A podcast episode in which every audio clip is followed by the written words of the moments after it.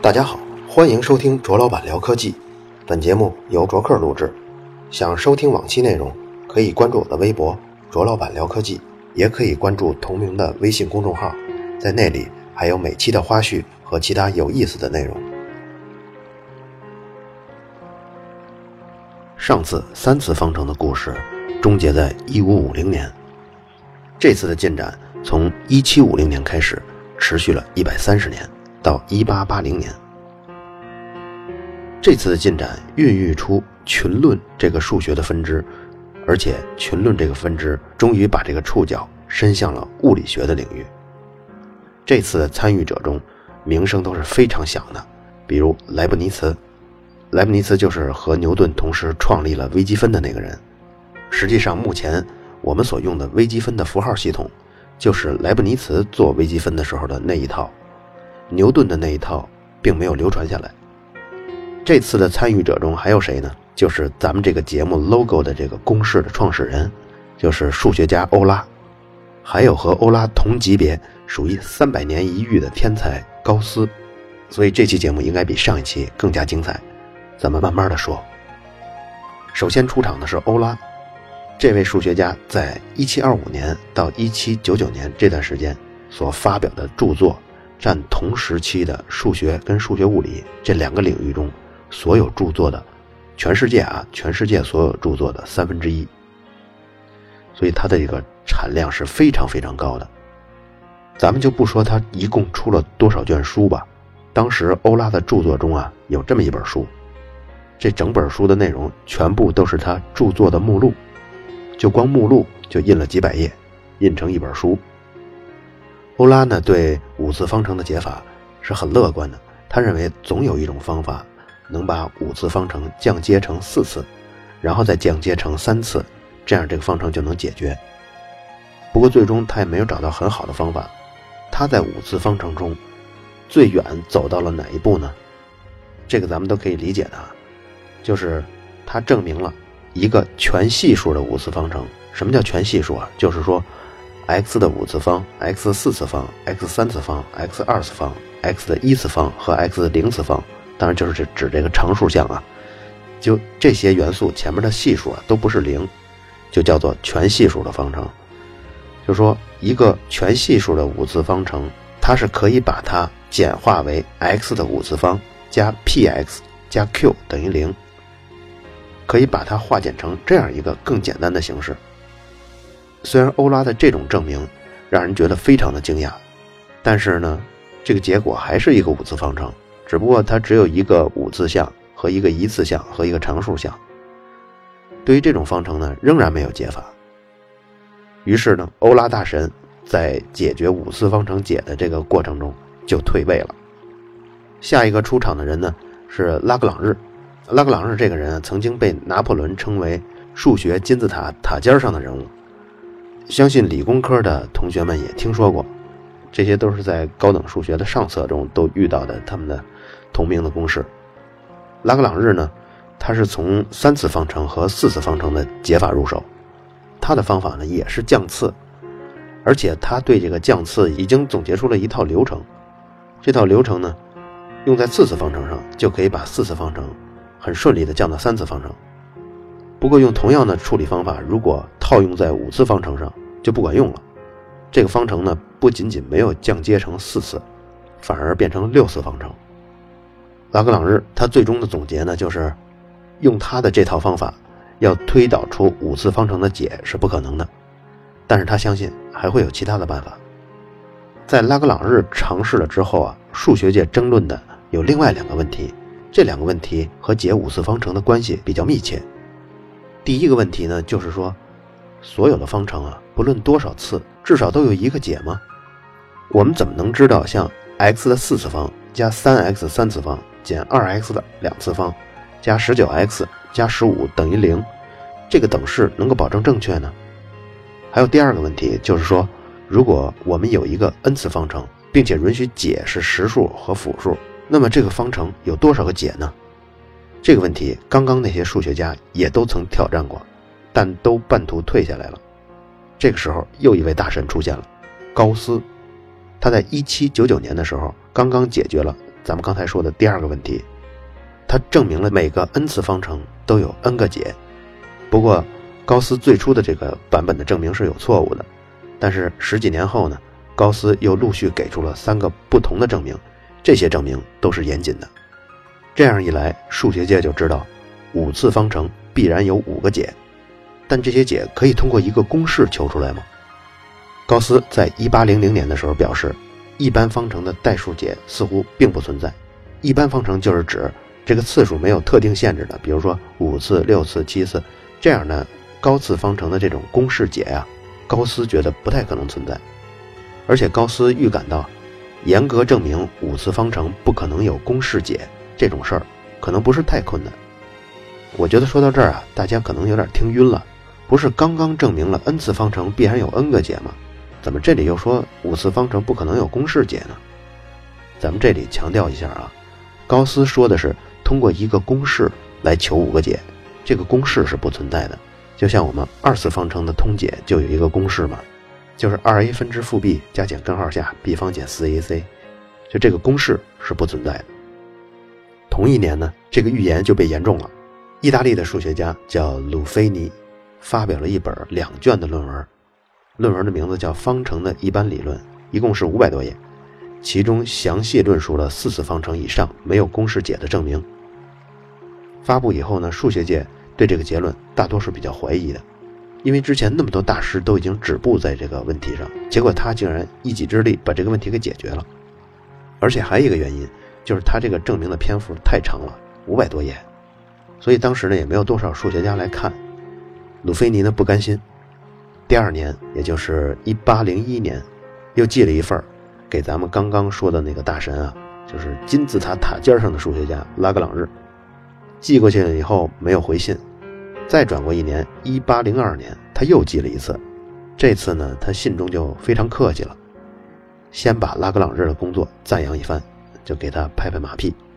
然后呢，又说自己上次啊不打招呼就寄了那么本厚书啊，有点冒昧了。但是呢，他又说我自己已经证明了四次以上的方程没有公式解，就请求您能帮我点评一下。结果拉格朗日还是没回。两年的时间没有人回复呢，鲁菲尼自己呢心里头也有点打鼓，他反反复复的看自己的证明啊，发现有很多是在逻辑上绕来绕去，所以自己又坚定信心，重新把这个证明梳理一次。这一梳理就是十年的时间，他跟同事就一起出了一份更严格、更简明的证明，证明这个四次以上的方程是没有公式解的。这个证明呢，在一八一三年最终发表了。论文的题目是对一般代数方程解的反思，我觉得他好像是对自己之前工作的反思。但是不幸的是，这篇用了十年写的论文，数学界还是无人问津。又过了三年，法国科学界啊给当时的法国国王要提交一份报告，报告的题目呢就是近一百年以来数学科学进展的历史报告。你看人家法国还真是不一样。国王啊，点着名要看这些内容，咱们国家哪个阶层会关心这些呢？真是想不出来。言归正传，这份报告呢，算上数学界、科学界很重要的一份文件了。在这份报告里头，终于有人提到了鲁菲尼，是这么说的：说他虽然打算证明五次方程无解，但是这种事儿呢，基本上不太可能能完成。完毕。鲁菲尼看到这个报告以后就急了。太冤枉了！我不仅打算证明啊，而且老子已经证明了，你们不能这么污蔑我呀！你想啊，他这个人从一八零零年就出了第一份证明，虽然说写的很冗长吧，但基本上还算是正确的证明。后续呢，他推荐给拉格朗日，推荐了两次都不带理他的。又过了两年，自己呢又反省，又做加工整理，这整个一搞就是十五年，十五年挥洒汗水。挥洒青春和智慧，最后被法国数学界来了这么一个总结。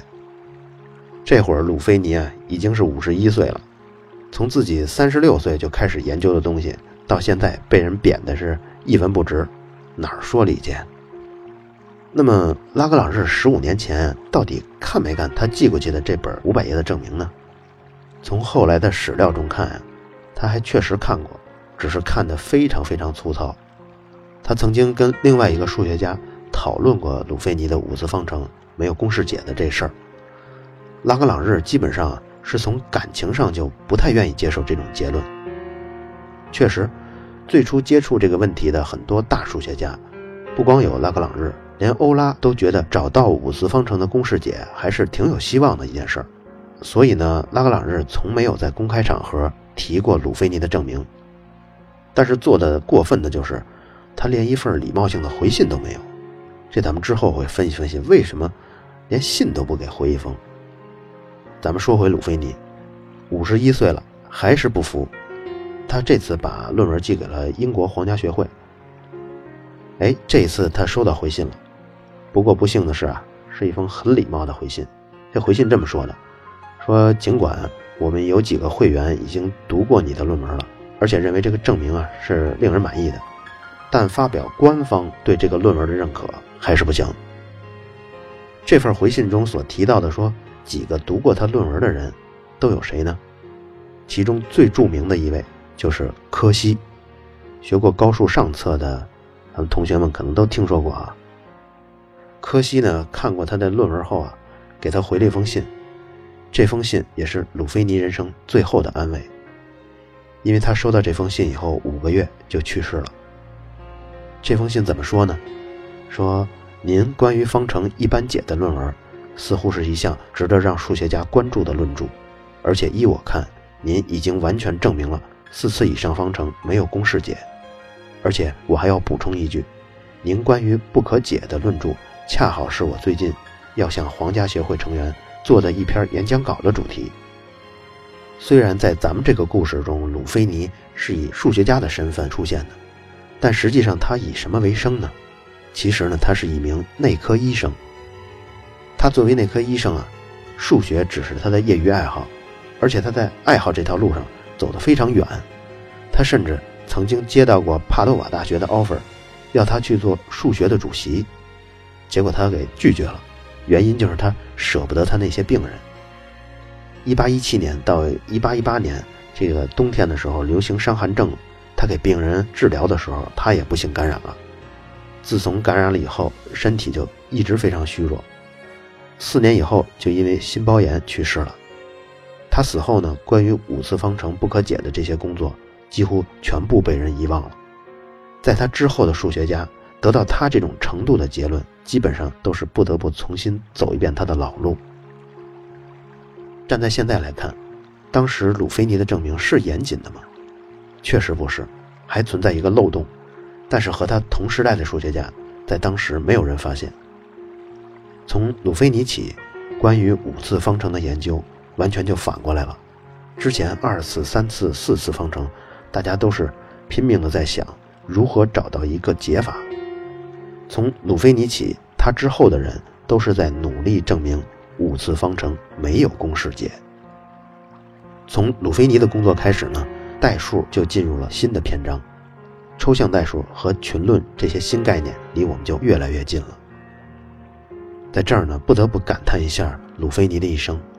他身为内科医生兼数学家，几乎发现了一个数学的新的分支，但终其一生的研究也没有得到数学界的声望，而且后世他和他的工作几乎没人知晓。就拿我来说吧，也是看到这部分内容的时候，才第一次听说了这个意大利人。而咱们之前几集故事涉及的那些数学家，都是名声显赫了。我相信听众中。凡是理工科或者今后将要报考理工科的同学们，对拉格朗日、柯西、高斯、欧拉这些名字都会是如雷贯耳。那这到底是为什么呢？他为什么就没有出名呢？我觉得最关键的因素啊，就是他的身份，因为鲁菲尼至始至终身份都是一个内科医生，他和学术界的沟通，他在学术界中的人脉就是有限的，他肯定就不如别的职业的数学家。我想，如果他是一个数学家的话，比如他当年接受了帕多瓦大学的 offer，担任了数学主席，那他命运可能就完全不同了。这样一个身份的人，比如帕多瓦大学数学系的主席给拉格朗日继续论文，那你说拉格朗日能连一封客套的回信都不给回吗？而且鲁菲尼当年要是真去了帕德瓦大学，也许就能躲过被病人感染伤寒这件事儿了。所以啊，要不呢，你就安贫守旧，彻底把数学作为一个爱好去看去想，不去奢求数学界对你的任何认可；要不呢，你就放手一搏，把爱好作为终其一生的职业。像鲁菲尼这样能在兼职业余状态下，达到说能让帕德瓦大学发来 offer 当数学主席这种水准，那说明鲁菲尼这个人本身就有相当高的天赋。他要把所有的精力都用在数学上，不去行医呢，那我估计做出的成绩远远不止现在这种稍稍有点瑕疵的证明了五次方程无解的这个程度。不知道大家是不是认同我这个观点？这就算一家之言吧。你认为鲁菲尼的命运很坎坷吗？在五次方程求解也好，或者是证明五次方程没有公式解也好，这条路上，接下来要出现的两个年轻的数学家的命运，比鲁菲尼悲惨多了。好了，以上就是本期的卓老板聊科技。如果你觉得内容有价值，可以来官方微博为本期内容打赏。在我的微信公众号历史消息中，还有每期内容的花絮和其他有意思的内容。